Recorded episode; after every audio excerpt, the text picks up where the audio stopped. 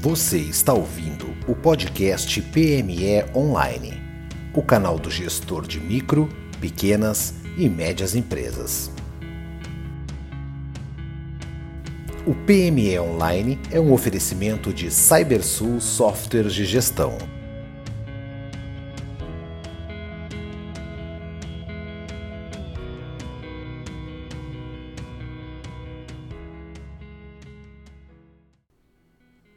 Bem-vindo ao PME Online. Meu nome é Michael Valera, administrador da plataforma, site e podcast. E hoje o nosso tema do episódio será os cuidados ao se contratar uma franquia. Para conversar sobre esse tema, eu tenho o prazer de receber ele, que já é nosso parceiro aqui, já é nosso sócio do podcast, o advogado Carlos Estever, que já está na linha comigo. Tudo bom, Carlos? Tudo bem, Mike? Prazer estar aqui de novo com vocês.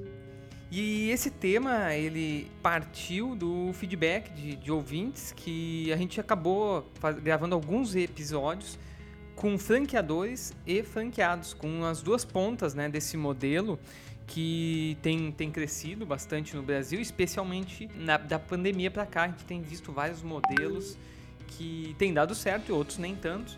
E daí surgiu nossa, nossa a, a, a iniciativa né, de trazer um advogado que tem experiência nesse tipo de, de relação contratual para a gente poder debater um pouquinho uh, sobre os cuidados ao se ter na contratação de uma franquia. Mas antes disso, eu vinha conversando aqui antes com o Carlos, que apesar de muita gente achar que é um, o modelo de franquias é um, é um modelo de negócio novo, é, que surgiu no Brasil aí há seus 30 anos, na verdade, quando tu pesquisa sobre esse assunto, tu vai encontrar referências que vão lá do ano 1700 e 1800. Um dos, um dos modelos mais próximos, que mais gente eh, se referencia a ser o primeiro modelo de franchising, é da norte-americana eh, Singer, que foi uma das pioneiras nesse modelo e ela abriu é, é uma empresa fabricante de máquinas de costura, né? E utilizou o sistema pela primeira vez é, na década de 1850. Então, Isaac Singer teria sido a primeira pessoa do mundo a patentear uma máquina de costura. Carlos, é um, então a gente já começa a ver que não é uma coisa tão nova assim como parece, né? Como é que tu, tu, tu tem ideia de como é que no Brasil acabou se popularizando o modelo de franquias? Então, Mike, para falar sobre franchising, a primeira coisa que é, é legal trazer é a, origem do termo mesmo, né? Franchising, se tu buscar a origem histórica do termo um pouco na França, um pouco nos Estados Unidos, é fazer algo em nome de alguém. Então seria quase que uma representação. Então é, essas essas primeiras esses primeiros modelos de franchise que a gente tem notícia, eles nada mais eram do que hoje seria um contrato de representação alguém vendendo alguma coisa em nome de alguém. E com o tempo ele foi evoluindo, e evoluiu bastante, eh, até chegar nesse modelo mais atual. E no que no Brasil, o que se tem notícia são, são, são McDonald's e essas redes de fast food trouxeram isso para cá, mas quem marcou a época na década de 90 foi a empresa brasileira de Correios e Telégrafos, que hoje está tão na pauta com a privatização, já chegou a ser o maior franqueador do Brasil com quase 1.500 agências de correios franqueadas. Então a gente tem o setor público bastante presente nesse contrato moderno, que é, é onde o, o franchise foi, foi uh, difundido no Brasil. Pois é, muito interessante. Hoje a gente, a gente falou de grandes cases, grandes, grandes franqueadores, né? E hoje a gente vê até uma, o termo micro franquias, né? Então quase todo, quase todo segmento, quase todo nicho conseguiu, ou teve players que desenvolveram franquias para seus negócios. Isso é muito interessante de salientar. E eu tenho, antes de fazer a pergunta central de hoje, eu gostaria de compartilhar uma história de um, de um familiar, uma pessoa próxima, que nos anos 90 é, eh, assumiu uma franquia na rede de varejo, no varejo, no supermercado, né, no interior do estado do Rio Grande do Sul. E alguns anos ele teve de sucesso, é um dos primeiros modelos nesse segmento aqui, um dos primeiros negócios de estilo franquia para supermercado. Mas a gente sabe que naquela época a, a gente tinha um, um, um, grande problema econômico de inflação e muitas vezes de racionamento de produtos na, na, nas gôndolas. E o franqueador naquela oportunidade teve esses problemas e não conseguia entregar insumos, produtos para os seus franqueados venderem na gôndola do supermercado. Ele começou, obviamente, a sentir esse problema no caixa, no, no, no, problemas financeiros, né? Até que ao ponto de ter que fechar o negócio. Ele, esse meu familiar, reclama muito que não teve, além do, do problema de entrega de produtos, que era responsa responsabilidade do franqueador, ele também reclama que não teve apoio, suporte jurídico para finalizar uh, aquela, aquele negócio, para finalizar, para fechar a empresa. Ele acabou tendo que vender patrimônio próprio para pagar rescisões, enfim, contratos, rescisões contratuais que ele tinha para poder fechar o negócio. Então, a gente, obviamente, não é um caso isolado, a gente sabe que é, volta e meia houve uma história triste dessa, né? E aí, por isso, que a pergunta de hoje mais importante aqui é: que cuidados ter ao se contratar uma franquia? A gente sabe que tem muita coisa que dá para pesquisar antes, né? Sobre a reputação, sobre o histórico, sobre, enfim, o negócio em si, mas a gente também sabe que tem muitos cuidados contratuais, né? muitas questões contratuais que podem ser um alerta para essa pessoa que está interessada em comprar uma franquia. O que, que tu poderia dizer sobre esses cuidados, então, Carlos? Mike, vamos lá. A, a primeira coisa que eu, que eu gosto de fazer, quem nos procura para falar sobre franquia, que eu gosto de perguntar de volta à pessoa é por que que tu está ingressando numa franquia? Por que que tu quer uma franquia ao invés de tu abrir um negócio teu começar do zero? Então, normalmente as pessoas falam, e são características da franquia, ah, o negócio próprio, eu vou ter que treinar meu funcionário, eu vou ter que buscar ponto, eu vou ter que criar minha marca, criar meu nome, buscar fornecedor, entender como é que o negócio funciona, aquela estrutura básica que o empreendedor faz ainda que não ainda que de modo inconsciente, certo? Então, normalmente quando tu busca uma franquia é porque essa franquia ela já tem um nome no mercado, já tem os fornecedores selecionados, já tem um sistema de treinamento pronto para o teu funcionário, te ajuda a escolher o ponto, seleciona o ponto certo ou errado e te ajuda bem a, a, a alinhar como onde botar a tua empresa, que é uma grande preocupação que o empresário tem, o empreendedor tem, certo? Mas o principal, ela tem uma expertise para te passar, um know-how para te passar de como fazer aquilo da melhor forma possível. E tem uma marca, um sistema de marketing uh, em atuação. Então, esse é o, é o principal divisor de águas. Então o que acontece? Se tu vai buscar uma franquia no mercado, tu tem que buscar uma franquia que tenha isso, que tenha uma expertise, que tenha um produto efetivamente diferenciado que tu seria incapaz de conquistar sozinho, certo? Vamos pegar o clássico de franquias que é o McDonald's. Eu consigo, se eu quiser começar a montar um McDonald's para mim, vamos lá, vai ser o, Mac Carlos. Eu não vou conseguir. Eu não sei como é que faz o processo do hambúrguer, eu não sei onde é estão os melhores fornecedores, eu não sei qual é o ponto que melhor ou pior precisa de muito dinheiro, muito tempo e a chance de eu ser mal sucedido é muito grande. Essa é a franquia por excelência. Esse é o modelo onde vou receber tudo aquilo. O problema tá que muitas empresas, Mike, começaram a ver no, na, no franqueamento do seu produto, do seu serviço, da sua marca, uma forma fácil de capitalizar. Eles não têm uma, uma expertise diferenciada, eles não têm os fornecedores bem selecionados, eles têm uma boa ideia, uma loja própria que deu certo e querem escalar um negócio com franqueamento, cobrando aí 100, 200, 500 mil reais de taxa de franquia inicial, de investimento, para passar uh, esse projeto, esse seu design comercial, para o franqueado. E isso, apesar de ser o que se pratica muito no mercado hoje, isso está muito distante de uma franquia.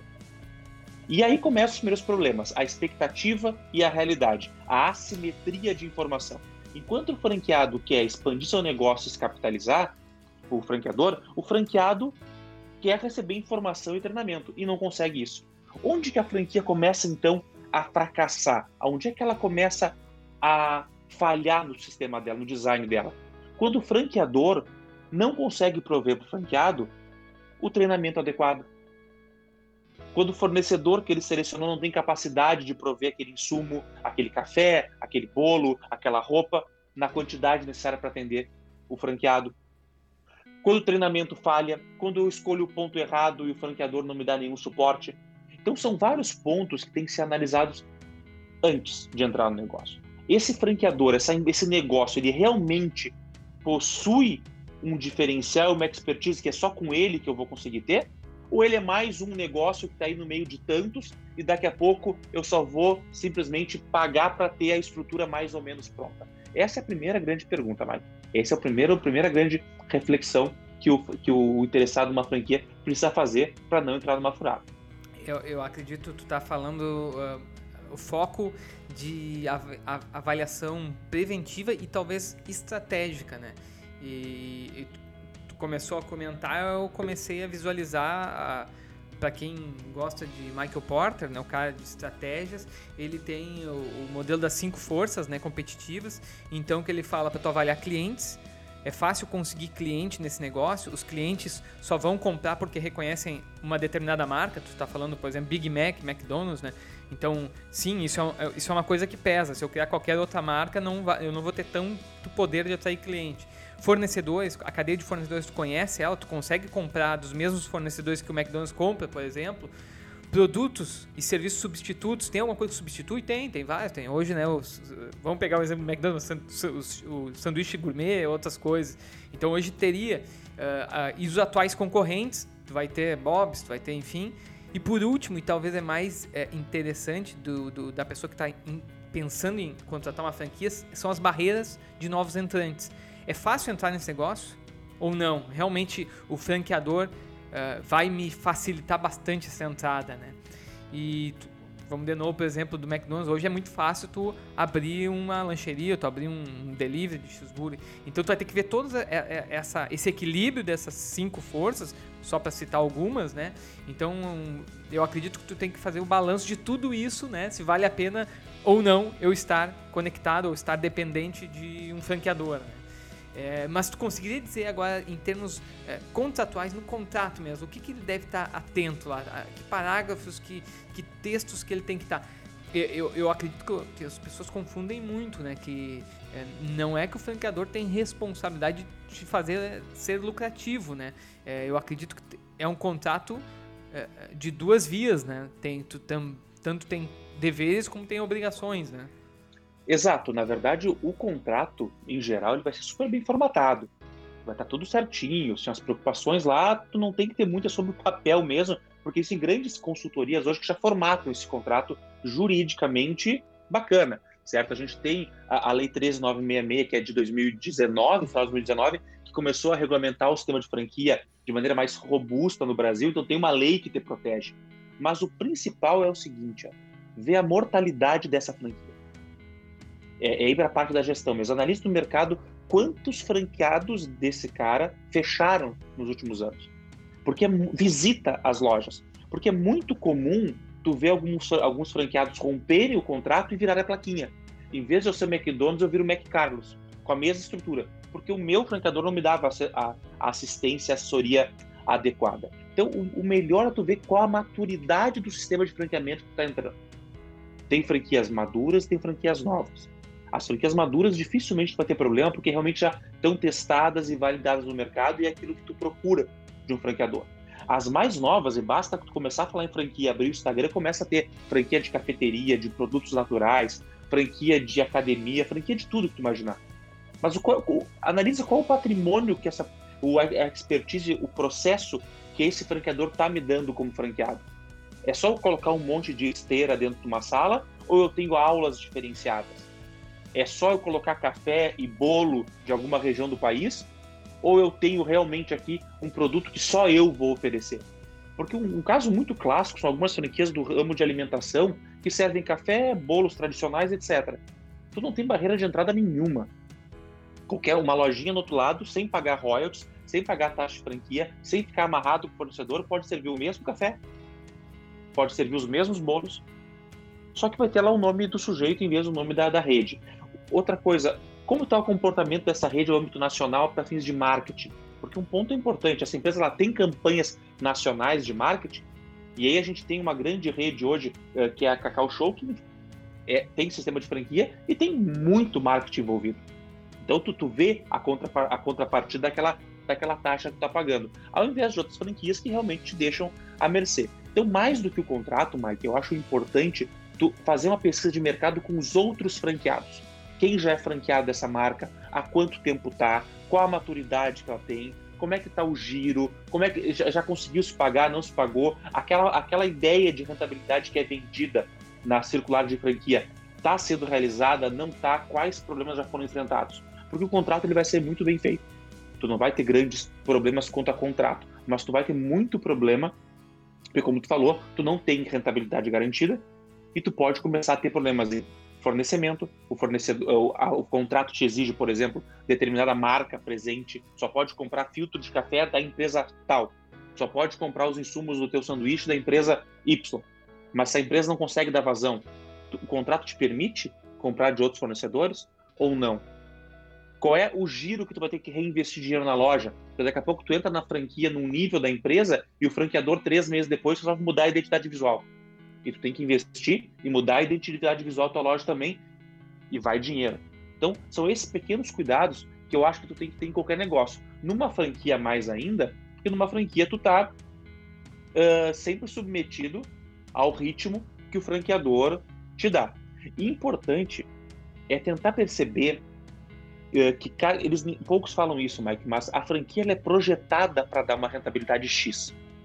Não pensa que tu vai comprar uma franquia, vai colocar um gerente, um funcionário e nunca mais vai dar as caras lá.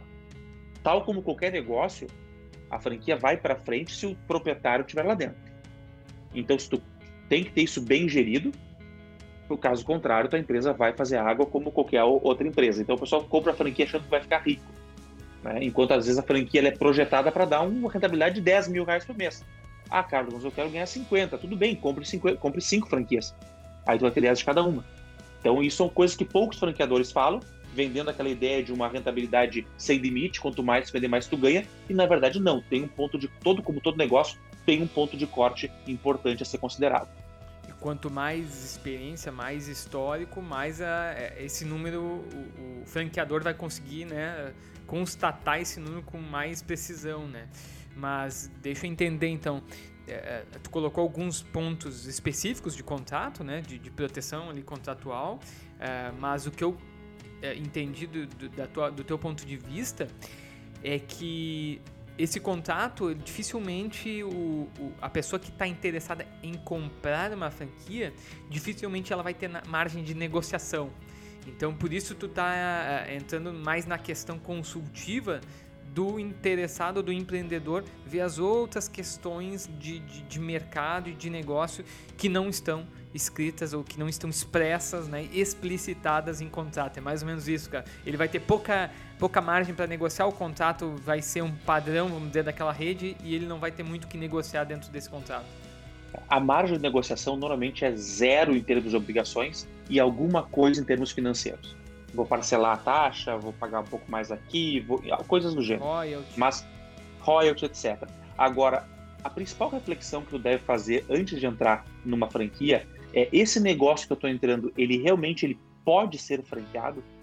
Em termos de, ne de negócio, ele tem potencial? Porque nem todo negócio é, tem essa aptidão para ser franqueado. Ou, ou essa empresa está usando do franqueamento como uma alavancagem financeira para o seu próprio negócio.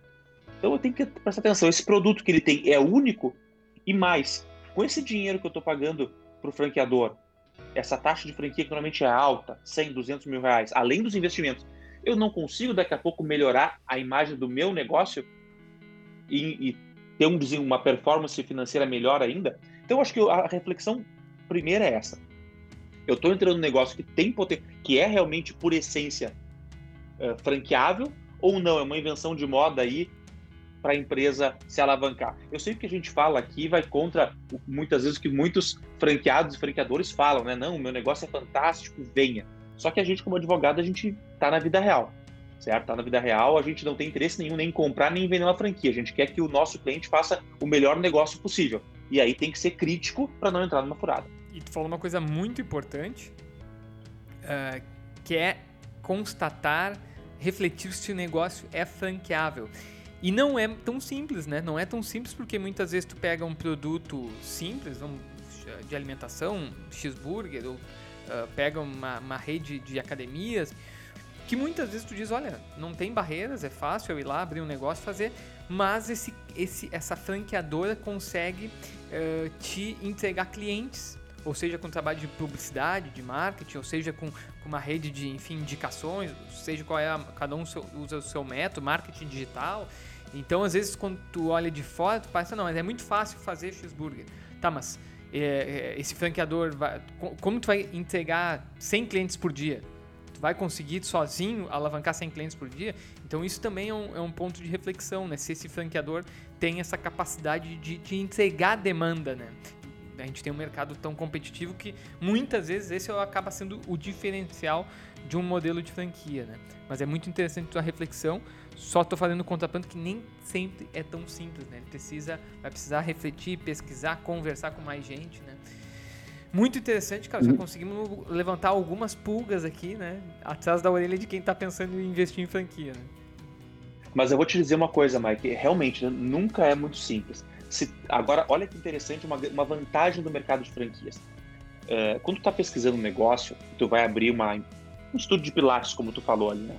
Se tu bater no, no estudo de pilates do vizinho, e aí, teu estudo te dando dinheiro, como é que funciona? Ele não vai te dizer. Ele é até concorrente dele, certo? Agora, no mercado de franquias, tu tem totais condições de entrar num avião, ou pegar um telefone, ou mandar um e-mail e visitar o franqueado de Florianópolis, o franqueado de outro bairro, o franqueado de Brasília, de São Paulo e perguntar: vem cá, é real isso? Me ajuda, eu quero entrar. Porque ele não é teu concorrente. Certo? Então tu tem um mercado para pesquisar de outros franqueados da mesma marca que vão te, que vai te dizer, olha, isso é bom por isso, é ruim por aquilo. E o que tem surgido bastante, eu tenho notado, são associações de franqueados, justamente para ganhar força perante o franqueador. Então, muitos, muitas, uh, muitos negócios já têm associa associações de franqueados de tal, tal segmento para poder ter voz perante o franqueador. E no Brasil, Mike, é importante aqui fazer essa referência, a gente tem a Associação Brasileira de Franchise, a ABF, que promove curso sobre franchise, que reúne lá os maiores franqueadores do Brasil, palestras, círculos de, de, de, debate, onde tu pode, no próprio site deles, e eu não tenho vínculo nenhum, a não ser de amizade com algumas pessoas de lá, uh, tu pode conhecer um pouco mais o que, que essa associação está fazendo. E é uma associação que realmente uh, tenta ser uma reguladora entre uma reguladora não oficial, mas pelo, pelo, pela tradição dela funciona assim, entre franqueador e franqueado, para ver exatamente como que o negócio vai funcionar. E aí tu vai lá, pesquisa, conversa e tu vai obter muitas informações. Nunca entre numa franquia, jamais entre numa franquia sem falar com outros franqueados da marca que tu está pesquisando. Tu vai obter informações valiosas já que tu vai fazer um investimento inicial alto, faça um investimento em passagem aérea, uh, ou faça um investimento em ligações telefônicas, em e-mail e tempo, para conversar com esse povo e cá, o que, que é bom, o que, que é ruim, o que, que funciona, porque ele vai te dizer. E daqui a pouco ele vai dizer, olha, gente tem uma associação, quem sabe tu vem conversar com a gente. E aí tu vai começar a ter mais certeza da onde tu está entrando. Muito bom, Carlos, muito bom. Isso aí é. Nós, a gente está falando aqui de é, advocacia consultiva, talvez, Carlos. Me corrija se eu estiver errado. Acho que é mais ou menos isso que, que, que talvez seja mais útil nesse momento, né? Exatamente. O que a gente está passando aqui, na verdade, é uma consultoria gratuita para todo mundo que, que vai muito além do jurídico. Porque fazer contrato é tranquilo, sendo bem sério para ti. Poucos advogados fazem contrato de franchise, mas é uma coisa bem estabelecida. Agora, entender como o negócio funciona e querer que, olha, cara, eu não quero simplesmente que o teu dinheiro para fazer o contrato. Eu quero que tu não quebre, eu quero que tu não entre numa fria. A gente já viu famílias venderem tudo que tinham para entrar no negócio de franquia.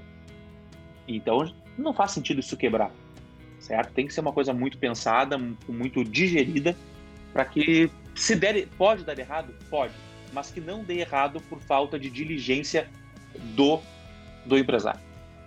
Muito bom, muito bom, Carlos. Agradecer a tua participação, mais um grande bate-papo que a gente vai poder compartilhar aí e ajudar as pessoas que estão nesse momento de decisão, né?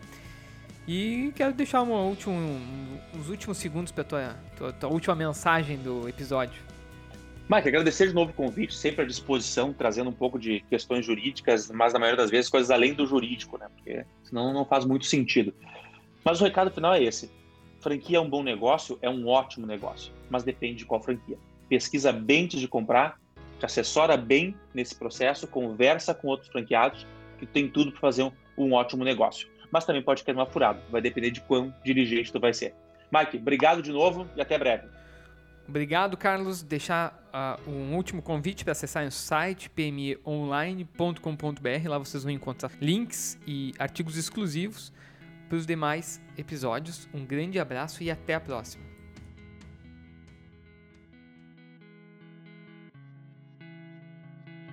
Você ouviu mais um programa PME Online. Visite o site para ter acesso a conteúdos exclusivos www.pmeonline.com.br. O PME Online é um oferecimento de CyberSul Softwares de Gestão. Acesse o site www.cybersul.com.br e saiba mais sobre sistemas para pequenas e médias empresas.